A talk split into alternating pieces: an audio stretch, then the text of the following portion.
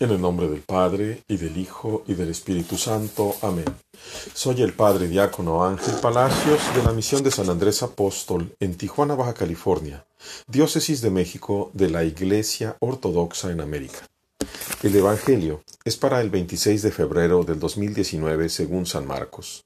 ¿Quién es el más importante?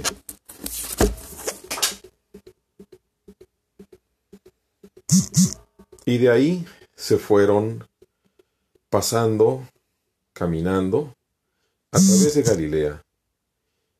Y no quería él que supiera nadie que iban, porque les iba enseñando a sus discípulos y les iba diciendo que el Hijo del Hombre iba a ser traicionado y, e también entregado en las manos de los hombres, que lo iban a matar y que al tercer día él se levantaría. Pero ellos no entendían las palabras y tenían miedo de preguntar.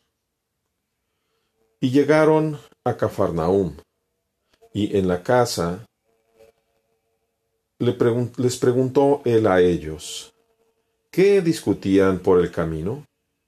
Pero ellos estaban callados, porque habían discutido quién de ellos era el mayor. Y sentándose llamó a los doce y les dijo, Si uno quiere ser el primero, que sea el último de todos y el siervo de todos. Y habiendo tomado a un niño, lo puso con él en medio de ellos, y abrazándolo les dijo, el que recibe a un niño como este en mi nombre, me recibe a mí. Y el que me recibe a mí, no me recibe a mí, sino al que me envió. Gloria a ti, Señor Jesús, gloria a ti. ¿Quién es el más importante? Queridos hermanos, es importante que ustedes, es muy importante que ustedes piensen y reflexionen. Una cosa es lo que dice el Evangelio y otra cosa diferente es lo que predican algunos, particularmente de la sede más importante, la sede romana. Ellos dicen que Pedro es el más importante, que por eso todos los patriarcas le deben pleitesía y le tienen que obedecer en absolutamente cualquier cosa diga Pedro.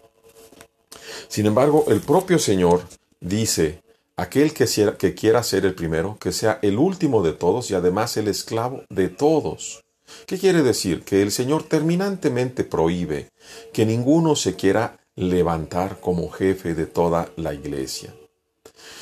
Nuestro Señor Jesucristo quiso fundar una iglesia sobre doce apóstoles, ni más ni menos.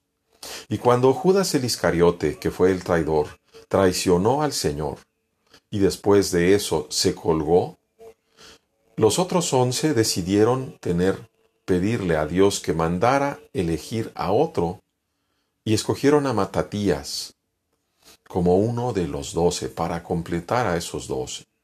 Y más aún, tiempo después, años después, Dios mismo, el propio Jesús, escoge a San Pablo para ser apóstol, como él también dice, sin la intercesión directa de esos doce, pero sí dentro de la comunión de los doce.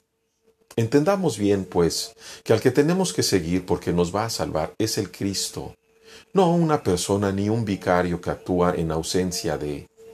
Nosotros en la Iglesia Ortodoxa tenemos y sabemos que tenemos la presencia viva del Padre, del Hijo y del Espíritu Santo, que nuestra divina liturgia estamos en su presencia, precisamente de la Santísima Trinidad.